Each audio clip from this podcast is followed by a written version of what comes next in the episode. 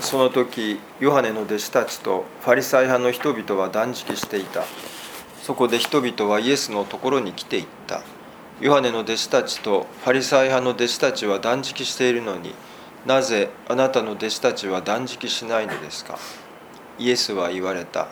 花婿が一緒にいるのに婚礼の客は断食できるだろうか？花婿が一緒にいる限り断食はできない。しかし花婿が奪い取られる時が来る。その日には彼らは断食することになる。誰も折りたての布から布切れを取って古い服に古い服に告げを当てたりはしない。そんなことをすれば新しい布切れが古い服を引き裂き破れは一層ひどくなる。また誰も新しいブドウ酒を古い皮袋に入れたりはしない。そんなことをすればブドウ酒は皮袋を破りブドウ酒も皮袋もダメになる。新しいブドウ酒は新しい皮袋に入れるものだ。主の御言葉。キリストに賛美。まあ今日の福音書をですね。この新しいブドウ酒を新しい皮袋に、まあ、入れなさいって言うんですけどまあこれは本当にねなかなか個人的には考えさせられるところの一つですがつまり古いブドウ酒は古い皮袋にまあ入れるといういうことがあってそして新しいブドウ酒は新しい皮袋に。まあもう今は皮袋を使わないのであの、まあ、日本じゃもともと使わないですけどね。まあちょっとどういう感じなのかあのちょっとはっきりは分からないですけども。やっぱり皮袋もだんだんこう、まあ、古ぼけてくるというか悪くなってまあ来るからだろうと思いますね。まあ、多くの人を見てて、まあ、それは普通の人も信者さんもそうですが、まあ、ほとんどの人は古いブドウ酒が好きっていうことですね。なぜかって言ったら古い皮袋だから何ていうんですかねこのなんか古いブドウ酒を好んでで古いブドウ酒古い皮袋にこう入れるような感じの、えー、人が、まあ、実際多い、まあ、やっぱり昔から慣れ親しんだものが一番いいっていうことなんですよね。で新しいものは、まあ、大体あんまり好きじゃないっていうか今まで通りがやっぱりいいといういうことなんですよね。だから多くの人はもうその古いブドウ酒を古い皮袋に入れるのでまあ、満足してるって、まあ、満足してるかどうかわからないけど、まあ、そういう感じですね。まあ、それが何か自分自身のなんか悪い癖とか悪い行いとか習性とかですね、まあ、それは本当にこの古いブドウ酒と古い皮袋になんかもう固着しちゃってるっていうんですかね。だからまあここの釜ヶ崎にも多いですけどいわゆる依存症の人たちですよね。だからもうそのアルコールとかまあ主にやっぱりえー、この地域は、まあ、アルコール、まあ、どこでも同じけどアルコールギャンブル薬物依存、まあ、大体この 3, 3つぐらいの依存症の人多いですけど、まあ、やっぱりもう古いブドウ酒なんですよね。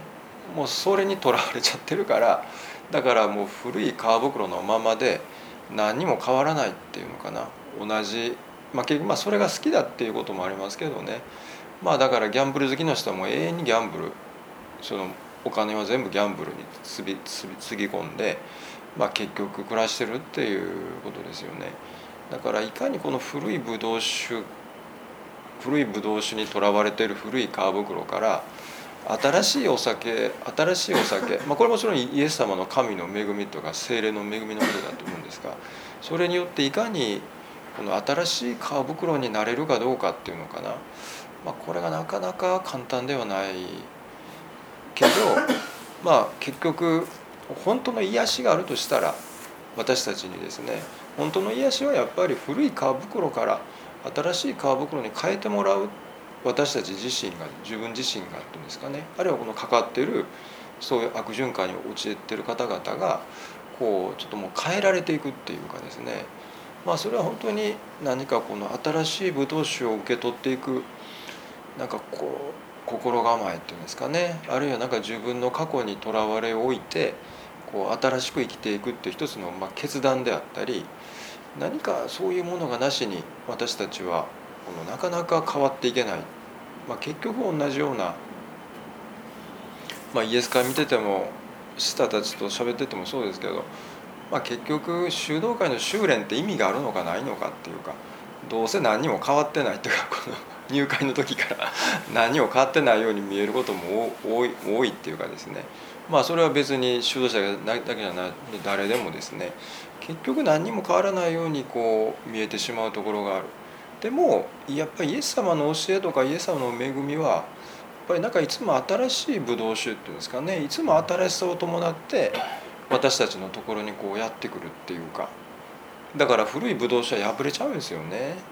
だから古い古い皮袋は破れてしまうと新しいブドウ酒だから。でも逆に古い皮袋は逆に破れちゃった方がいいっていうかですね。それで何かこう新しい自分に変えられていくっていうことがやっぱりあれば、まあ、それが一番本当にお恵みだなと思いますし、まあ、それが本当の癒しだと思いますね。まあねまあ、病気が治る治らないとかもちろんその小さなことはいろいろありますけれどもそれ以上にやっぱり自分がイエス様によって大きくこう変えられる体験があるかどうかっていうことなんですよね。けどそれはこの、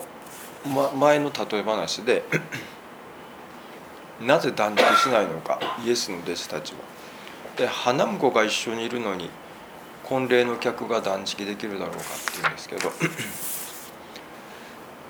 まあ断食してるっていうのはなんかやっぱり何かこう、まあ、ただ単に苦しみの中にいるっていうような印象がやっぱりありますけれどもやっ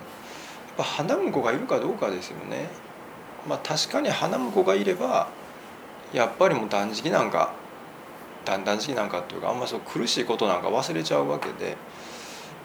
あのそういうことのとらわれからやっぱ解放されるもちろんこの花婿はイエス様のことですけど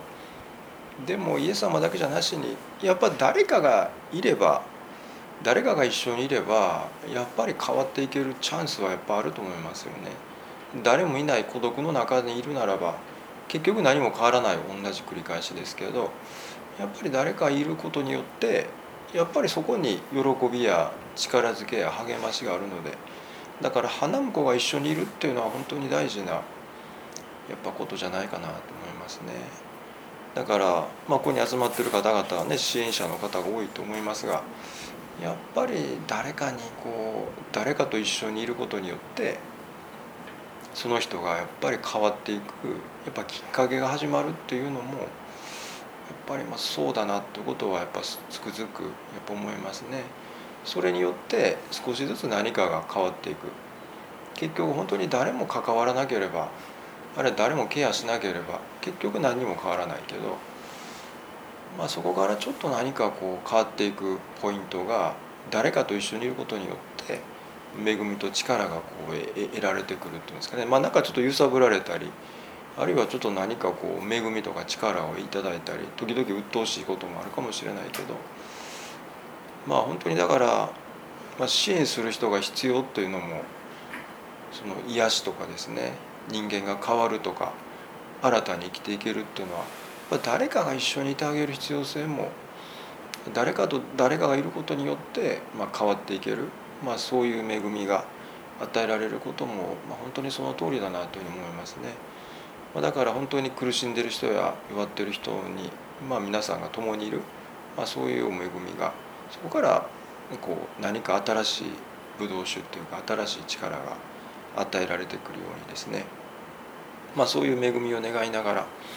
この苦しんでる人に恵みと力が与えられるように祈りを捧げたいと思います。